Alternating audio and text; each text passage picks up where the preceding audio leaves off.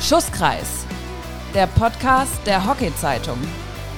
Mit Martin Zwicker und Sören Wolke. Powered by Upchoice. Wir sind wieder da mit einer neuen Folge vom Schusskreis mit Martin Zwicker. Herzlich willkommen. Hallo Sören. Zwick, erstmal herzlichen Glückwunsch. Mal wieder gewonnen am vergangenen Wochenende. Wird das langsam zur Gewohnheit für dich? Erstmal vielen Dank. Es wäre schön, wenn es zur Gewohnheit wird. Dann müssen wir realistisch sein. Ähm, das wird nicht der Fall sein. Aber es wäre natürlich schön, wenn, äh, wenn die Serie äh, länger anhält. Das ist schon mal klar. 3-0-Sieg gegen UHC am vergangenen Wochenende. Von den letzten neun Spielen hat man nur eins verloren in Köln aus Berliner Sicht. Siehst du euch schon so ein bisschen als Geheimfavoriten auf den deutschen Meistertitel? Nee, in keinster Weise. Nimmst du das Geheim weg und sagst nur Favorit, oder? Überhaupt nicht. Okay. Es ist einfach schön, dass wir halt einfach in letzter Zeit viele Spiele gewonnen haben. Ja, aber lag halt auch einfach daran, weil wir wussten, dass wir Spiele gewinnen müssen, um uns eine, eine gute Ausgangsposition zu verschaffen für das Viertelfinale oder überhaupt ins Viertelfinale zu kommen, halt die ganze Zeit schon. Im Endeffekt, nee, sind wir überhaupt nicht der Titelfavorit in keinster Weise, weil wir müssen erstmal noch mindestens ein Viertelfinalspiel spielen, um überhaupt zur deutschen Meisterschaft zu kommen und das ist ähm, viel entscheidender und ähm, da brauchen wir in keinster Weise drüber reden, wer hier irgendwie Titelfavorit ist. Titelfavorit ist ganz klar Köln, ja, weil sie die Saison einfach als Erster abgeschlossen haben, souverän ihre Spiele gemeistert haben und da braucht man nicht um heißen Brei reden und dann hast du natürlich noch einen Titelverteidiger mit mir. Wir sind ganz klar einfach Herausforderer und wir fordern am Wochenende erstmal nochmal UAC Hamburg heraus und dann schauen wir erstmal weiter. Ich habe ja euer Viertelfinale kommentiert und habe mir im Vorfeld mal eine Statistik nämlich erstellt, Zwick, weil du hast mich, nämlich- mich nämlich mal drauf gebracht, weil du mal in der Podcastaufnahme vorher zu mir gesagt hast, dich nervt es auch, dass Statistiken und so immer, ja, irgendwie so fehlen und dass irgendwie so wenig auch bekannt ist mal. Und da habe ich mich mal hingesetzt und habe mal alle Spielberichte der gesamten Hauptrunde bei Damen und Herren durchgelesen und habe mal alles mit aufgeschrieben. Und jetzt bin ich mal, Langeweile, ja? Man tut alles für den Job, Zwick. Ja, gebe ich dir recht. Jetzt meine Frage an dich. Was glaubst du, welche Mannschaft in der Herren-Bundesliga die meisten Strafecken geholt hat? Also Mannheim wird mit weit vorne dabei sein, aber werden nicht die meisten geholt haben. Ich sag HTRC. HTRC ist gut, sind Zweiter mit 116 geholten Strafecken, aber Erster ist der BHC mit 118 geholten Strafecken. Wie viel hat der HTRC? 116. Oh, Also kleinere Formfehler möchte ich mir mit einberechnen lassen, weil es durchaus sein kann, bei 20 Stunden äh, Spielberichte lesen, dass man vielleicht mal eine Ecke vergisst. Das ist aber, es würde mich mal interessieren, weil du Mannheim gesagt hast, Mannheim hat tatsächlich nur 81 Ecken geholt. Also, ich habe gesagt, sie sind mit vorne dabei. ah, das geht. Aber am Endeffekt habe ich, hab ich ja, der Tipp war bei mir HTRC. Ja. Und der ist gut. Der ist wirklich gut. Äh, HTRC da auch mit einer ganz stabilen Quote. Wollte mich nur mal interessieren, weil da wollte ich nur mal sagen, was du mir sagst, das nehme ich auch auf und setze es um. Ne? Ja, wie sind jetzt die Quoten? Das Halt von uns, HTRC und Mannheim. kannst du ja auch schätzen. Was schätzen bei HTRC die Eckenquote? Komm, hau raus jetzt. 28 Prozent bei HTRC. Ja. Beim BHC sind es 25 Prozent. Okay. Und da hast du recht, die beste Ecke der Liga hat Mannheim mit 51 äh, Prozent. Nee, warte. Nee, 47 Prozent. Sorry, ich habe falsch geguckt. 47 Prozent. Bei 81 Ecken. 81 Ecken, 38 Tore, 47 Prozent Quote. Ja, siehst du mal, dann ist ja auch okay, dass du nur 81 holst. Ich wollte gerade sagen, ne, am Ende macht es dann eher die Quote aus, ne? Natürlich. Und Na, ist aber krass. dann schließen wir das kurz an, die schlechteste Eckenabwehr der Liga bei den Herren. Jetzt mache ich so ein kleines Q&A mit dir zur Herren-Bundesliga, aber finde ich auch mal ganz lustig. Ja, ist okay, wenn du mir mal raten darf. Ja. Was schätzen? Schlechteste Eckenabwehr? Prozentual. Hm. Ja, dafür müsste ich ja wissen, wer, wer noch, welche anderen Teams noch wie viele Ecken gegenbekommen haben. Ja, Ecken gegen, ähm, kann ich mal sagen, Köln 62, Mülheim 73, Mannheim 92, BHC 74, Polo 67, UHC 111, HTHC 89, Alster 79, Krefeld 119, TSV Mannheim 112, Großflottbeck 134 und Nürnberg 123. Ganz ehrlich, das, das ist echt sehr, sehr schwierig. Ich glaube, das sind ganz viele eng beieinander, um ehrlich zu sein. Echt? Ja, stimmt. Aber eine Mannschaft aus dem Viertelfinale hat die schlechteste Ecke. Also Eckenabwehr. Alster ist es nicht. Nee, als das ist nicht. Hm, Das macht richtig Spaß. Ich glaube, das machen wir jetzt immer. ist es Gruppe A oder Gruppe B? Da muss ich mal ganz kurz gucken. Ich meine, es ist Gruppe A. Nee, es ist Gruppe B. Ja, okay, wenn du dann so gefragt hast, dann Mannheim. Nee, nicht Mannheim. Dann ist es Polo.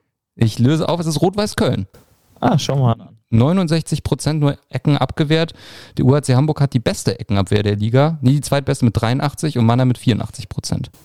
Okay. So, das ist jetzt nur mal nochmal für alle Statistikfreunde auch da draußen. Ähm, da ist übrigens auch ganz interessant der Unterschied zwischen Damen und Herren. Die beste Eckenabwehr bei den Damen hat übrigens der Münchner SC mit 92 Prozent abgewehrte Ecken. Ist auch eine Wahnsinnsquote, ne?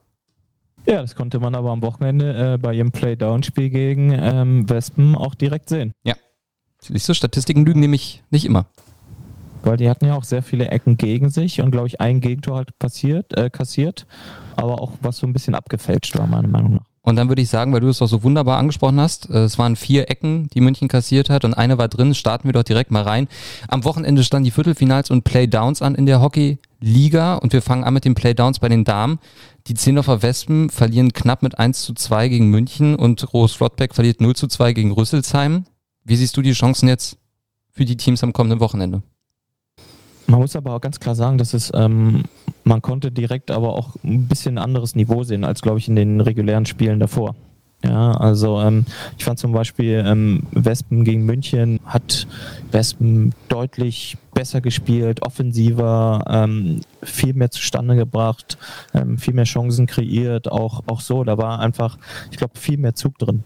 Bei dem Spiel von ähm, Flottbeck gegen ähm, Rüsselsheim war es auch nicht anders, ja, weil ich glaube, die Teams, die unten drin stehen und dann äh, um den Abstieg spielen, da geht es ordentlich zur Sache. Ja. Jeder möchte da wirklich das Bestmögliche rausholen und das hat man einfach ganz klar in diesen Spielen einfach gesehen und deswegen waren die auch mega umkämpft, ja. Und auch so, wenn Tore gefallen sind, wie, wie man sich da, wie sich die einzelnen Spielerinnen da gefreut haben. Ja. Da ging es ordentlich zur Sache. Ja. Und natürlich hat sich Rüsselsheim und München mit ihren jeweiligen Auswärtssiegen natürlich ähm, eine super Ausgangsposition geschaffen, ja, weil sie jetzt ihre Spiele zu Hause haben und halt einfach zwei Möglichkeiten haben, den Sack zuzumachen. Ja, und es wird natürlich ähm, für die beiden anderen Teams, für Flottbeck und ähm, Wespen, unheimlich schwierig, auswärts ähm, da zu bestehen. Ja, muss man ganz klar sagen, weil Rüsselsheim einfach äh, ihre Heimspiele in letzter Zeit ähm, souverän bestritten haben und auch jetzt halt wieder einen Sieg geholt haben. Ähm, die sind einfach in einer guten Form und ähm, es wird unheimlich schwierig für Flottbeck. Ja, um ehrlich zu sein, lässt sich das Rüsselsheim nicht mehr nehmen.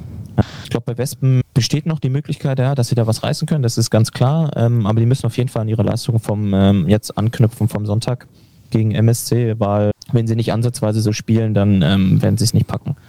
Chancen sind da, weil sie haben ja nichts mehr zu verlieren, um ehrlich zu sein. Wir werden da nochmal alles reinhauen und einfach am Samstag da volle Lotte gehen, um, um das Spiel zu gewinnen ist ja jetzt auch, sage ich mal, dieser Modus, den wir haben, dass du zwei Siege brauchst, um die Serie zu gewinnen, der gibt ja auch eine Menge her. Ne? Ich sag mal, es nimmt ja jetzt auch ein bisschen Druck weg für Spiel zwei, sag ich mal, von den Teams, die das erste Spiel gewonnen haben. Könntest du dir vorstellen, dass eins der Spiele in ein drittes Entscheidungsspiel geht oder glaubst du, München und äh, Rüsselsheim holen sich das Ding auch im zweiten Spiel? Ich glaube nicht, dass da der Druck weg ist, wenn man das erste Spiel gewonnen hat. Der Druck ist genauso hoch wieder weil man möchte halt, ähm, wenn man das erste Spiel gewonnen hat, möchte man es halt einfach äh, im zweiten Spiel einfach direkt klar machen. Äh, und dementsprechend ist da der Druck äh, nicht geringer bei dem Team, was vorher gewonnen hat. Aber es ist ja letztendlich, also das finde ich ganz spannend, dass du das sagst gerade, weil ich meine, letztendlich ist es ja so, wenn du jetzt das Spiel, das zweite Spiel verlierst, dann steht es 1-1, okay, dann hast du ein Entscheidungsspiel. Aber wenn du jetzt das erste Spiel verloren hast und du verlierst das nächste Spiel auch, wenn du mit dem Gefühl hereingehst, dann ist die Saison ja zu Ende, du bist abgestiegen oder du hast es nicht ins Final vorgeschafft. Ja, der einzige Aspekt, der damit schwingt, ist halt einfach klar, wenn du das erste Spiel gewonnen hast und das zweite verlierst, weißt du, dass du noch eine Chance hast. Ja, aber das heißt ja trotzdem nicht, dass der Druck halt ähm, geringer ist einfach. Ich habe vorher gerade erwähnt, ich glaube, dass halt Rüsselsheim das am Samstag meiner Meinung nach macht, weil, wie ich es gerade betont habe, ähm, sie in einer sehr guten Form sind und ihre letzten Heimspiele super bestritten haben und dementsprechend werden sie da am Samstag, glaube ich, den Sack zumachen. Ähm, ich glaube aber, dass bei Wespen München, das wird eine ganz enge Partie. Könnte ich mir durchaus vorstellen, dass das äh, ins Penalty-Schießen geht und dann am Ende vielleicht dann Wespen das Ding vielleicht auch noch holt. In den Viertelfinals hatten wir vier Spiele. Welche Überraschung. Davon waren drei Spiele richtig knapp. Und ein Spiel war richtig deutlich. Wir starten mit dem, was richtig deutlich war. BHC gegen Alster. Ein also wirklich ein krachendes, saftiges 0 zu 6. Ähm, ich habe das Spiel ja kommentiert, ich habe da zwischendurch, was heißt zwischendurch, ich habe da einen Klassenunterschied gesehen. Äh, ich weiß ja, wir haben vorher schon gesprochen, du hast die erste Halbzeit ja auch geguckt im Stream. Mir fehlt so ein bisschen nach dem Spiel, sage ich ganz echt, der Glaube dran, dass BRC die Serie noch drehen kann. Ich weiß nicht, wie das bei dir aussieht. Also ich muss jetzt ja da nicht dran glauben. Die Mädels müssen da daran glauben. Okay. ähm, im Endeffekt, so wie du es gerade schon gesagt hast, ähm, da war schon einfach ein, ein Klassenunterschied zu erkennen und auch einfach ganz klar zu sehen. Ich sag mal so, das ähm, Spiel geht dann schon im Endeffekt in, in der Höhe auch absolut so in Ordnung. Ja, ähm, Alster war super effektiv, ähm, haben ihren Stiefel runtergespielt, ähm, haben das gemacht, was sie gut können und BRC hat ähm, meiner Meinung nach nicht ansatzweise das gespielt, was sie spielen können. Ja, vor allem, wenn man sich überlegt, dass sie letzte Woche ähm, bei UAC Hamburg gewonnen haben und ähm, das ist halt, glaube ich, ähm, was so die Mädels, glaube ich, ähm, sie am meisten traurig stimmt, dass sie halt einfach nicht ihre Leistung bringen konnten. Ja, im, Im letzten Heimspiel der Saison und auch gegen eine Top-Mannschaft. Und ähm, ich glaube, das ist was, was sie selber wurmt. Und ähm, kann mir vorstellen, dass da am Samstag eine ordentliche Reaktion äh, im Spiel bei, dann bei Alzer kommt. Ähm, wie das dann am Ende ausgeht, äh, muss man sehen, aber ähm, Alzer hat das Spiel schon verdient gewonnen und aber auch der BRC, weil sie halt einfach meiner Meinung nach nicht gut gespielt haben war eine schlechte Leistung, ganz ehrlich. Okay. Aber das finde ich, äh, das muss man auch wirklich so klar mal sagen, finde ich. Also glaube, es bringt auch nichts, wenn man dann einfach immer alles so ein bisschen sich noch schön redet, ne? Nee, man kann, nee, man kann ja auch, klar, man hat auch immer so diese, diese Spiele, ähm, wo der Gegner einfach, ähm, wo man vielleicht ein ordentliches Spiel gemacht hat, ähm, aber ähm, der Gegner einfach mega effektiv war, ja, einfach eiskalt die Chancen nutzt dann kann es auch mal halt einfach 4-0 ausgehen, 5-0, was weiß ich nicht so, ja, aber ähm, bei dem Spiel muss man einfach sagen, konnten die BRC mir jetzt noch äh, von Glück reden, dass das nicht höher ausging, ja, dass halt, als er nicht noch mehr Tore geschossen hat, es lag halt daran, weil sie sie vielleicht nicht effektiv genutzt haben dann hinten raus, aber auch gleichzeitig, ähm, weil Anakian halt noch so viele Dinge einfach gehalten hat. Ja. Das muss man halt einfach, muss man ähm, so sehen und auch einfach anerkennen. Und deswegen habe ich damit auch kein Problem zu sagen, einfach, dass es keine, überhaupt keine gute Leistung war von dem BRC. Jens George, der Trainer von Alz, hat gesagt, von daher können wir uns für die sechs Tore nichts kaufen. Es fängt dann wieder bei Null an. Das ist ja genau das, was du auch gesagt hast. Es gibt ja keine Auswärtstorregel, kein gar nichts. Das ist halt ein 6-0, aber letztendlich, was zählt, da steht es immer, was heißt immer noch, da steht es 1-0 für Alster. Nicht mehr und nicht weniger. Genau, so sieht's aus. Also, ähm, selbst wenn du nur 1-0 gewonnen hättest, ähm, der Sieg steht am Ende, ähm, steht dann da, aber das war's dann auch. Ja, und ähm, ich glaube, ähm, Alster ähm, tut einfach gut daran, dass sie halt einfach weiter ihr Spiel durchziehen, ja, ihre Effektivität an den Tag legen und aber auch das spielen, was sie spielen können. Ja, und dann wird es unheimlich schwierig für den BRC auswärts am Samstag bei Alster da zu bestehen. Ja, aber ähm, wie, wie man so schön immer sagt oder wie man es letzter Zeit auch oft gesehen hat, ähm, irgendwie kann jeder jeden schlagen. Ja? Und ähm, der BRC hat es ja in der Woche zuvor ganz klar bewiesen, dass es geht. Wir schauen nach Hamburg zum HTRC. Äh, wir vom Schusskreis natürlich nochmal mit einem besonderen Auge auf Sissy Hauke, äh, die ja, sage ich mal, in der Folge, wo wir auf die Viertelfinals geguckt haben, ein bisschen traurig war, dass wir ihr so wenig zugetraut haben. Und du hast gesagt, HTRC muss das erste Spiel gewinnen, um eine realistische Chance zu haben, gegen Düsseldorf weiterzukommen. Jetzt haben sie das Spiel zu Hause gegen Düsseldorf, ich sag mal echt maximal unglücklich mit 2-1 verloren, weil sie bis sieben Minuten vor Schluss noch 1-0 vorne lagen und dann kommt Sophia Schwabe und äh, Annika Sprink, schießen Düsseldorf zum Auswärtssieg. Bleibst du bei deiner Aussage vor, ich glaube zwei Wochen war es, das wird jetzt ganz schwer für HTHC, ähm, in Düsseldorf zwei Siege zu holen, weil ich meine, der Spielverlauf, der spricht ja schon auch ein bisschen für Sissy und ihre HTHC-Damen, ne?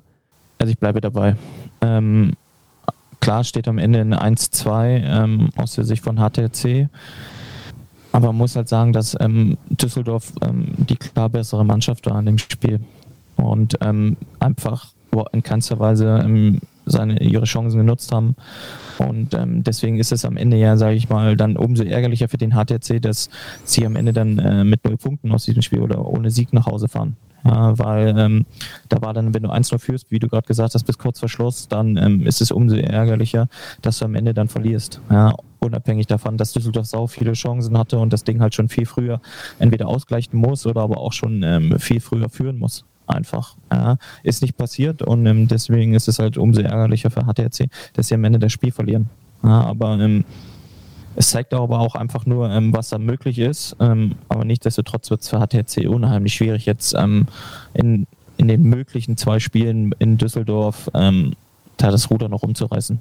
Also ich bleibe bei der Meinung, äh, die ich vor zwei Wochen abgegeben habe, dass das ähm, Düsseldorf im ersten Spiel. Ich hatte ein bisschen gehofft, du sagst noch was Nettes, weil Sissi kommt sonst nie wieder, glaube ich. Ich muss ja sagen, ich habe ja leider, man konnte ja leider nicht so viel sehen, weil der Stream ja nicht funktioniert hat. Ja, ähm, aber in den Spielberichten, ähm, was zu lesen war, ähm, da, wie gesagt, dass Düsseldorf viele Chancen hatte, ja, und in den letzten zwölf Minuten, als der Stream dann ja, in dem man dann ja wieder schauen konnte, ähm, war ja ganz klar so, dass ähm, Düsseldorf da die Oberhand gewonnen hatte und auch ähm, wirklich auf diesen Ausgleich gedrängt hat und dann jetzt ja auch nicht unverdient zum Ausgleich gekommen ist und dann am Ende auch gewonnen hat. Ja, dementsprechend kann ich jetzt ja nicht persönlich so Sissy sagen, wie gespielt hat.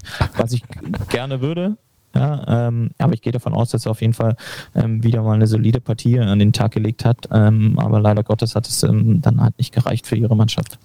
Was unglücklich aus Harvestehuder Sicht war, 1-0 zu führen und dann kurz vor Schluss noch zu verlieren, das hätte beinahe auch für die Damen vom Mannheimer AC ähm, zugetroffen. Die haben 3-0 geführt nach 46 Minuten bis 8 Minuten vor Schluss und müssen dann noch ins Penalty schießen, weil Mülheim, ich weiß nicht mit was für einer Energieleistung, innerhalb von acht Minuten noch auf 3-3 rankommt durch Tore von Kiefer, Ankenbrand und Hämmerle und dann im anschließenden Penalty-Schießen von vier Penalties nur einen trifft. Wie unglücklich ist das denn? Also jetzt mal ernsthaft, ich meine, du liegst 3-0 hinten, kommst innerhalb von acht Minuten zum Ausgleich und danach triffst du von vier Penalties nur einen. Das kannst du ja gar nicht ausdenken. Nee, kann man sich nicht. Äh, man muss äh, einfach auch sehen, ähm, wie das Ganze zustande gekommen ist. Ja, ähm, Mannheim hat da ihren Stiefel runtergespielt, da waren eine super souverän, ähm, 3-0 geführt, wie du es gerade gesagt hast. Ähm, dann schießt ähm, Mülheim den Anschlusstreffer und dann nehmen sie ja den Tote raus das war auch irgendwie ein bisschen ähm, auch erstaunlich zu sehen, was dann passiert ist. Ja, also bei ähm, MRC lief dann so gut wie gar nichts mehr zusammen, nachdem der Tote draußen war ähm, auf der Seite von Mülheim. Und Mülheim hat das dann halt einfach ähm, teilweise richtig gut gespielt, ja, ähm, haben ihren, ihren zusatz, ihre zusätzliche Mitspielerin einfach genutzt halt ähm, und haben da Chancen kreiert und so. Und sag ich mal so, dass natürlich dann ähm, der Ausgleich mit der Schlussecke passiert. Ähm, das ist natürlich krass, aber ich sag mal so, der Ausgleich hätte schon fast vorher noch fallen können, weil da waren noch ein, zwei Chancen, die Mühlheim hatte. Und ähm, die haben das dann halt einfach richtig gut gemacht. Ja, und die hatten das Momentum eigentlich auf ihrer Seite. Wie du gerade gesagt hast, sie schießen den Ausgleich äh, mit dem Schlusspfiff. Und ähm, wie kann es dann sein, dass sie dann halt nur ein Penalty reinschießen? Und ähm, ich glaube, da kommt dann einfach so ein bisschen ähm, die Sache zu tragen, dass ähm, Mannheim der einfach viel mehr Erfahrung hat ja, in, in, solchen Spielen, auch wenn es um, wenn's, äh, ja, um wichtige Sachen geht. Und ähm, da war Mannheim dann beim Penalty-Schießen einfach super souverän. Ja, also die haben die Dinger sowas von abgezockt reingeschossen. Ähm, haben dann natürlich auch eine, eine sehr gute Torhüterin ähm, mit Lisa Schneider, die da die Dinger ähm, sehr gut pariert hat, ja, und die äh, Mülheimer Angreiferin vor eine Aufgabe gestellt hat und ähm, dann geht das der Sieg halt dann schon ganz klar in Ordnung ähm, hinten raus im Penalty schießen, weil sie es einfach ähm, souverän gemastert haben. In der neuen Ausgabe von der Deutschen Hockey-Zeitung gibt es dann auch ein Interview mit Julia Meffert, der Kapitänin vom Mannheimer AC. Ich bin gespannt, ob die zu ähnlichen Aussagen kommt wie du auch. Lassen wir uns überraschen. Auf alle Fälle mal reinschauen in die neue DHZ, die rauskommt diese Woche. Letztes Spiel bei den Damen, Köln gegen UHC Zwick. Für mich ein also echt geiles Spiel, muss ich sagen. Menge Tore, 5, 6 nach Penalty schießen. Ähm, da ging es auch hin und her, was die Torfolge, sage ich mal, angeht. Und dann im Penalty schießen hat der URC, ja, sage ich mal, am Ende das etwas glücklichere Händchen. Trotzdem, ich habe so ein bisschen das Gefühl vom Spielverlauf, was man liest. Äh, ich muss sagen, ich habe nichts gesehen. Ähm, ich glaube, das wird eine ganz, ganz, ganz, ganz enge Serie, wo ich glaube, also bei den Damen, das ist echt für mich zumindest das Duell, wo ich auch nicht ausmachen kann, wer das da am Ende schafft. Wobei ich sagen muss, für mich war URC eigentlich ganz, ganz weit vorne auch ähm, ja, bei den Titelanwärtern für die deutschen Meisterschaften.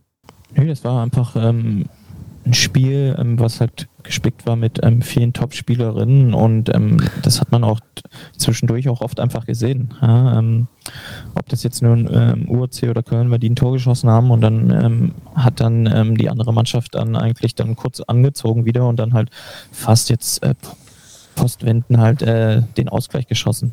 Ja, und ähm, das zeigt einfach, wie viel Qualität da in diesen beiden Mannschaften stecken und auch so, dass dann halt auch, was dann halt so entscheidend sein kann, ja, so gewisse Kleinigkeiten, ja, wie am Ende auch, ja, als dann äh, UAC das Tor brauchte, haben sie halt mehr gedrückt, hat dann Köln zu Fehlern gezwungen und ähm, schießen dann halt den Ausgleich. Ja, und ähm, das ist doch auch, ähm, glaube ich, eine Sache, die ähm, zeigt halt, ähm, was eine Spitzenmannschaft dann teilweise ausmacht, ja, ob das nun Köln ist oder ähm, dann halt UAC, ja, ähm, wenn sie halt was machen müssen, dann sind sie einfach da. Ja, und ähm, klar ist dann natürlich ähm, Penalty-Schießen dann eine, teilweise auch eine Glückssache, aber auch dann halt der Sache geschuldet, ähm, wie gut jeder einzelne ähm, Schützin ähm, ihren Penalty ausführt. Und ähm, das hat dann halt am Ende ähm, UAC halt einfach einen Tick besser gemacht ja, und abgezockter. Ich, ich hätte mir ein bisschen gewünscht, dass ihr auch ins Penalty-Schießen kommt. Ähm, muss ganz ehrlich sagen, ich war sehr, ich wäre sehr gespannt gewesen, ob du einen geschossen hättest. Hättest du einen geschossen? Warum reden wir jetzt über Herrenhockey, wenn wir gerade noch bei Damen Ich möchte gerade so ein bisschen den, den Switch rüberkriegen. Den, den Switch, aber wir waren ja noch nicht fertig mit dem Spiel. Ach so, entschuldige. Dann mach weiter. Ähm, ähm, es wird jetzt unheimlich schwierig für Köln, ähm, bei UAC zu spielen. Ähm, UAC wird alles dran legen, ähm, das Ding halt im ersten Spiel zuzumachen. Ähm, aber nichtsdestotrotz ist es auf jeden Fall alles möglich für Köln noch. Ja, und die müssen jetzt ja ähm, alles reinhauen, damit sie am Samstag das Spiel gewinnen. Die Möglichkeiten haben sie. Sie haben ja auch gezeigt, äh, zu welchen äh, Dingen sie in der Lage sind in, dem, in ihrem Spiel zu Hause, aber ähm, die werden sich schon trotzdem noch jetzt noch mal ein bisschen ärgern, dass sie halt zu Hause ähm, mit leeren Händen dastehen. Ja, vor allem, wenn man bis kurz vor Schluss 3-2 führt, ähm, wird sie das Ding natürlich nach Hause bringen. Ja, und ähm, man weiß ja selber, wie das dann ist, wenn du jetzt dann halt, das jetzt Druck halt bei einer Top-Mannschaft zu spielen, ähm, UAC, die werden sich super auf den Gegner wieder darauf einstellen und ähm, es wird auf jeden Fall eine spannende Sache. Nochmal. Lasse ich jetzt so stehen. Weil ich jetzt den Switch rüberkriegen möchte zu den Herren. Darf ich jetzt? Ja, Hättest du ein Penalty geschossen, wenn ihr ins Penalty-Schießen gegangen wärt? Darf ich nicht verraten. Ah, okay. Ich verstehe. Dann lasse ich das einfach mal so stehen erstmal. Ich bin gespannt, ob wir das nächstes Wochenende in Hamburg vielleicht sogar live mitverfolgen können dann im Stream. Da wollen wir auch aber erstmal. Zu dem Aspekt, dass du das gerne gehabt hättest, dass wir ins Penalty-Schießen kommen. Also, weiß ich nicht. Also, also erstmal bin ich ja natürlich komplett neutral. Also. Ja. Ne? Und äh, nichtsdestotrotz möchte ich natürlich das maximal mögliche Spektakel bei einem Spiel haben, wo ich mit dabei bin. Vielleicht habe ich mir einen Ausgang gewünscht, das kann ich auch offen und ehrlich zugeben. Ne? Das ist ja auch kein Geheimnis, aber ein bisschen Spektakel hätte ich jetzt nichts gegen gehabt. So, nö, aber hast du ja wenigstens, hättest ja ein bisschen Spektakel äh, haben können. Ja. Penalty-Schießen hättest schon kein UAC geschaut. Muss ich noch machen. Das mache ich jetzt, wenn wir fertig sind. So, dann lass uns jetzt die Hand schnell fertig machen, damit ich nochmal Köln gegen UAC nachträglich gucken kann. Genau, machen wir so. Kommen wir da auch erstmal schnell zu den Playdowns. Flottbeck, äh, Mannheim Möchtest du was anderes sagen als das, was ich jetzt sage? Nämlich, am Ende haben beide eine Ecke und die Mannschaft, die ihre eine Ecke trifft, hat das Spiel gewonnen und holt sich damit den Sieg? So relativ einfach zusammengefasst, ne?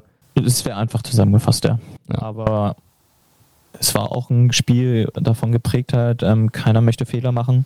Ja, aber wenn du sagst, gerade äh, beide Teams hatten jeweils eine Ecke, ähm, ja, die beiden Teams haben sich auf die Defensive beschränkt, ähm, haben versucht wirklich, ähm, wie gerade erwähnt, keine Fehler zu machen ähm, und auch, weil sie einfach wissen, wie wichtig dieses erste Spiel ist und ähm, es zeigt aber auch ähm, gleichzeitig, ähm, um was es geht in diesem Spiel, aber auch wie sehr jetzt ähm, Flottbeck halt sich halt entwickelt hat über die letzten Monate, muss man ja auch einfach so sagen. Ja. Ähm, ich glaube, Mannheim hat mit der vollen Kapelle gespielt, ähm, mit, ähm, glaube ich, mit Rotländer, mit Kaufmann, wenn ich mich nicht irre und so. Und die haben alles auf dieses Spiel ausgelegt und zeigt einfach, wie Flottbeck sich einfach entwickelt hat. Und ich glaube, das wird halt nochmal jetzt am kommenden Wochen unfassbar schwierig für beide Teams und ähm, für Flottbeck natürlich nochmal ein Tick schwieriger, weil sie äh, mit einem Sieg hinten sind. Aber ähm, das wird noch eine ganz spannende Sache. Ich kann mir durchaus vorstellen, dass das in Spiel 3 geht.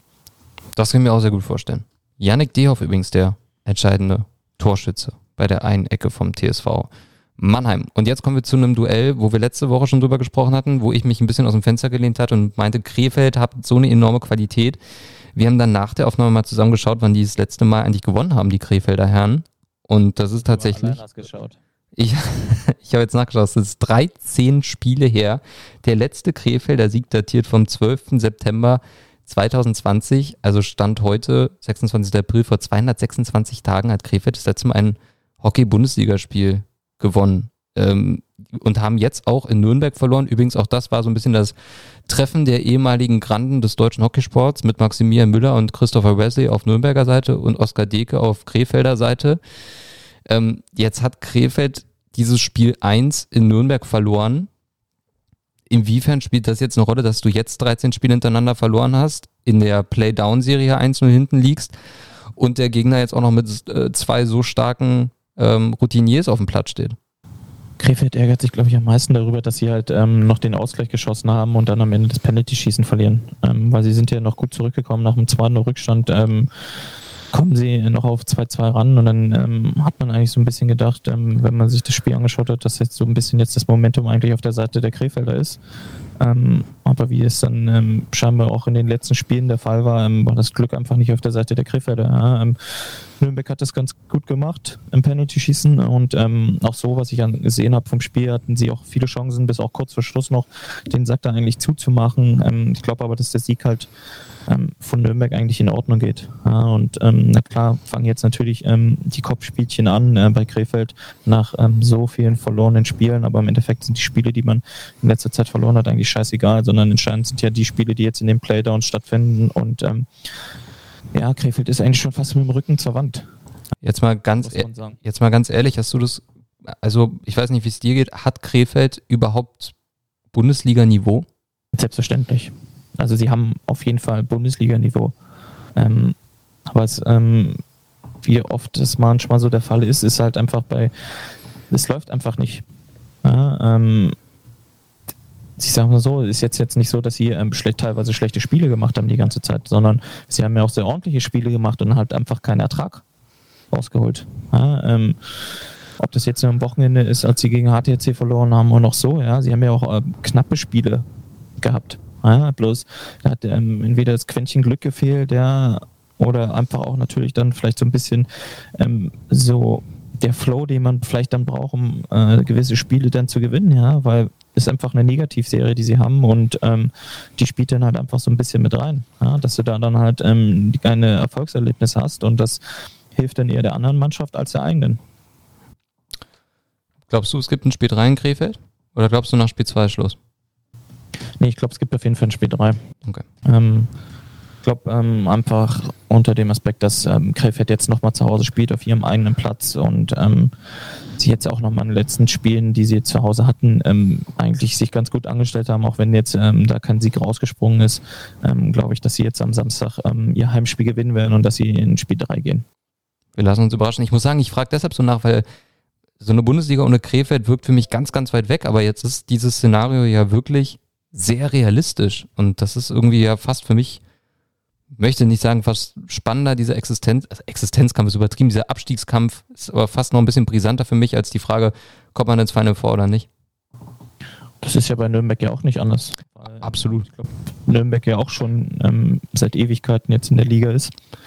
Und ähm, ja, es ist halt ähm, dann so ein bisschen schwer vorstellbar, weil man ja auch weiß, ähm, dass in den letzten Jahren äh, Krefeld halt jeweils immer die deutsche Meisterschaft ausgerichtet hat. Ja, das gehört ja auch dazu. Und ähm, dass es ähm, natürlich dann jetzt so ist, dass jetzt am Wochenende einer von diesen beiden Teams äh, absteigen muss, ist natürlich ähm, schade, aber ähm, spiegelt ja halt einfach dann auch ähm, den Verlauf der Saison dann ein bisschen wieder. Ja. Und es ist jetzt ja nicht so, dass es eine normale Saison, sondern ähm, es war eine sehr lange Saison. Man hatte sehr viele Spiele und ähm, dementsprechend hatte man auch viele Chancen, da unten rauszukommen.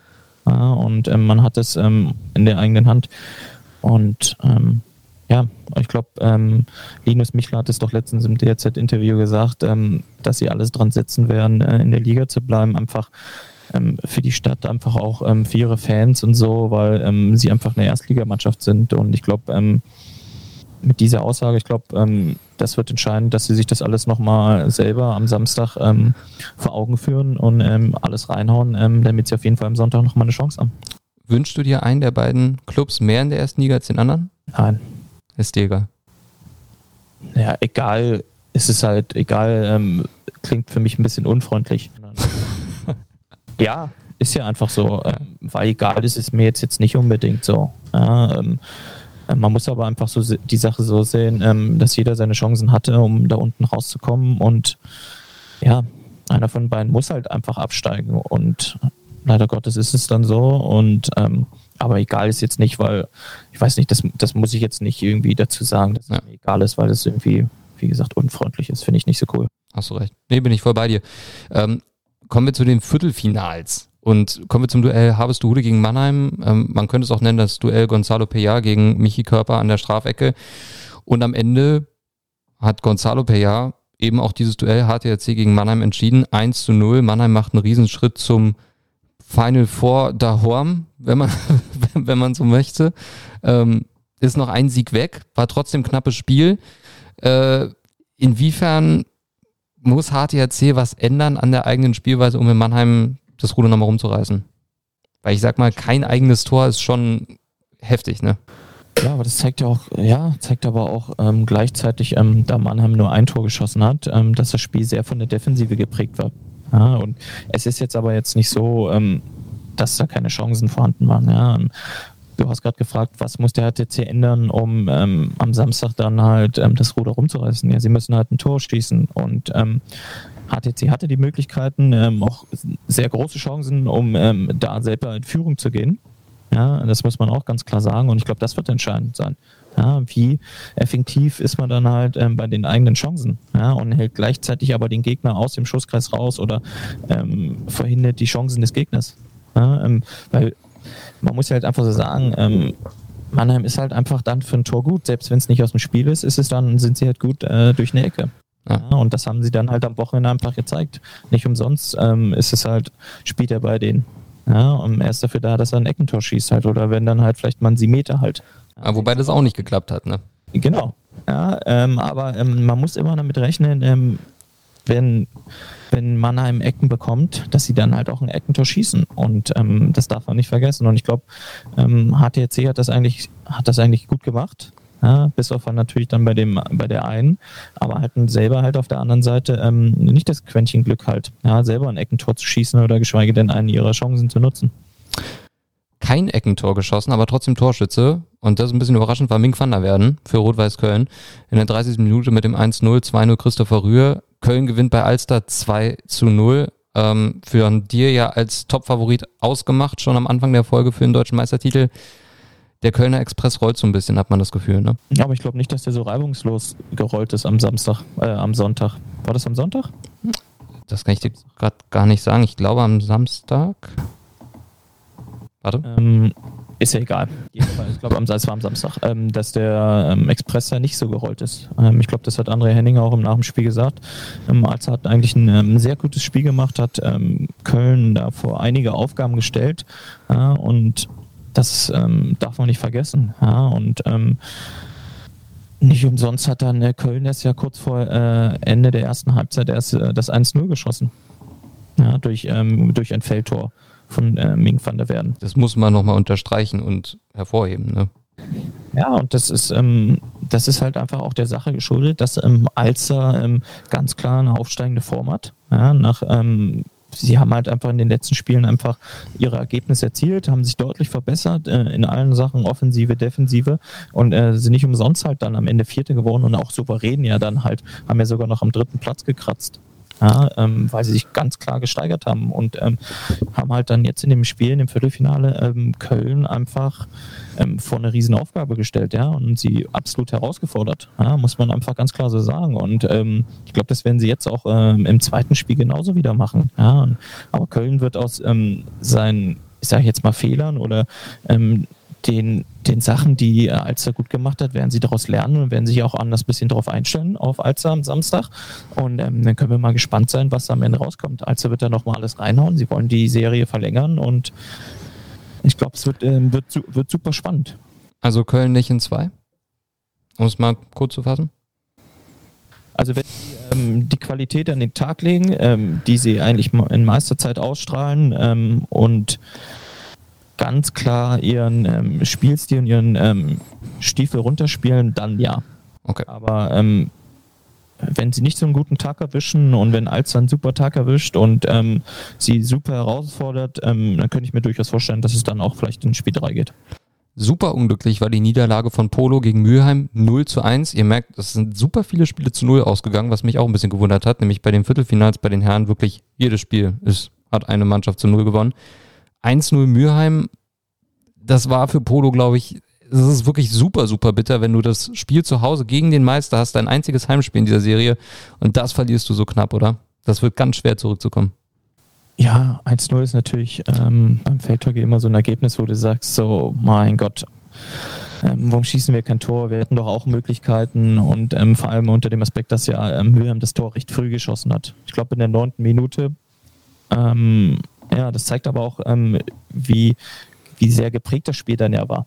Ja, dass dann halt einfach 50 ähm, Minuten beide Teams halt unheimlich verteidigt haben. Ja, bei Polo hat ähm, Matthias Müller wieder mitgespielt nach verlänger, äh, längerer Verletzungspause, der den halt ja auch nochmal eine ganz klare Stabilität hinten gibt. Und ähm, ja, und Mülheim ähm, ist auch mit der äh, vollen Kapelle da gewesen, mit ihren ähm, Spitzenstürmern. Also das Spiel ähm, war einfach von der Defensive geprägt. Ja, niemand hat sich was geschenkt und ähm, ja, und im Endeffekt ist dann halt ähm, diese eine, diese eine Torschuss dann der entscheidende gewesen. Ja, und Polo hatte auch Chancen, aber ähm, konnte sie halt nicht nutzen und wie du gerade gesagt hast, ähm, sie sind zu Null ausgegangen, die Viertelfinalspiele. Das zeigt doch einfach, ähm, das sind, sind alles K.O.-Spiele. Ja, ähm, sind wichtige Spiele, ähm, viel Fokus und viel Wert wird auf die Defensive gelegt, genauso wie bei den Damen ja auch. Ja, muss man ganz klar so sagen. Und ähm, ja, das ist doch eigentlich das Schöne, dass das halt hochwertige, brisante Spiele einfach sind und ähm, irgendwie die Attraktivität des Hockeysports dann weiter nach vorne bringt. Und schön zu sehen, weil es gab ja genug Streams, also konnte jeder ähm, das auch irgendwie bezeugen. Last but not least, ich zitiere aus dem Spielbericht, Martin Zwicker führte einen Freischlag schnell aus, passte in den Kreis, wo Jonas Gemoll den Ball unhaltbar für Tommy Alexander zum 1 zu 0 abfälschte. 1-0 Gemoll, 2-0 Nesselhoff, 3-0, nochmal Joni Gemoll, 3-0 gegen URC. Es ist so ein, ich habe es ja gesehen, ich muss echt sagen, das war eine echt starke, reife Leistung. Wenn man so weiterspielt, glaubt ihr, dass das in Spiel 2 dass danach die Serie durch ist, dass hier, weil ich meine, UHC hatte keine Ecke. Für mich hatte der UHC auch wenig Chancen, war zwar gut drin im Spiel, aber ich habe bei euch so das Gefühl, das klappt hinten mit der Abwehr in der Kombination super, das klappt super gut im Spiel nach vorne. Ähm nee, das ist wie bei den anderen Spielen auch. Ähm, es war ähm, auch vor allem bei uns in der ersten Halbzeit einfach von der Defensive geprägt. Ja? Ähm, UAC hat ähm, auch ähm, super verteidigt einfach. Ja? Ähm, klar hatten wir vielleicht kleines Übergewicht an Chancen, war aber auch eher so taktisch geprägt, die erste Halbzeit, ja, von beiden Seiten her.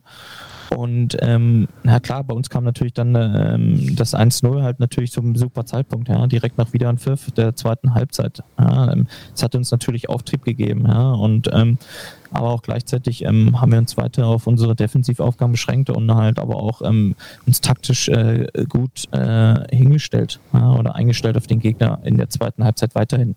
Und ähm, ja, und haben halt auch zum richtigen Zeitpunkt dann halt auch einfach ähm, äh, die Tore geschossen. Und ich glaube, das Entscheidende ist halt einfach, ähm, dass man, wie schon vorher erwähnt, ja, man kann sich jetzt nichts davon kaufen von diesem 3-0, sondern ähm, am Samstag äh, geht die Rechnung wieder von neu los und ähm, genauso sieht es dann halt auch einfach aus. Und ähm, ich bin der Letzte, der irgendwie sagt, so, jo, das, das äh, wird am Samstag ähm, Schade. Spiel und das, das bringen wir über die Bühne. Nein. Ich dachte, ich krieg das raus bei dir jetzt. So, deshalb, ich glaube es nämlich auch nicht, weil. Schwerer, wird nochmal deutlich schwerer ja. als das Spiel, was wir jetzt schon. Das glaube ich auch. Ganz klar.